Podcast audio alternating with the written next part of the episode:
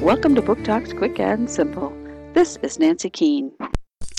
Well, Mr. McLaughlin makes a silly promise that he assumes he will never, ever, ever have to keep. He promises that if he ever sees a purple elephant, the family can keep him. And guess what? They find a purple elephant in the park, so they bring him home.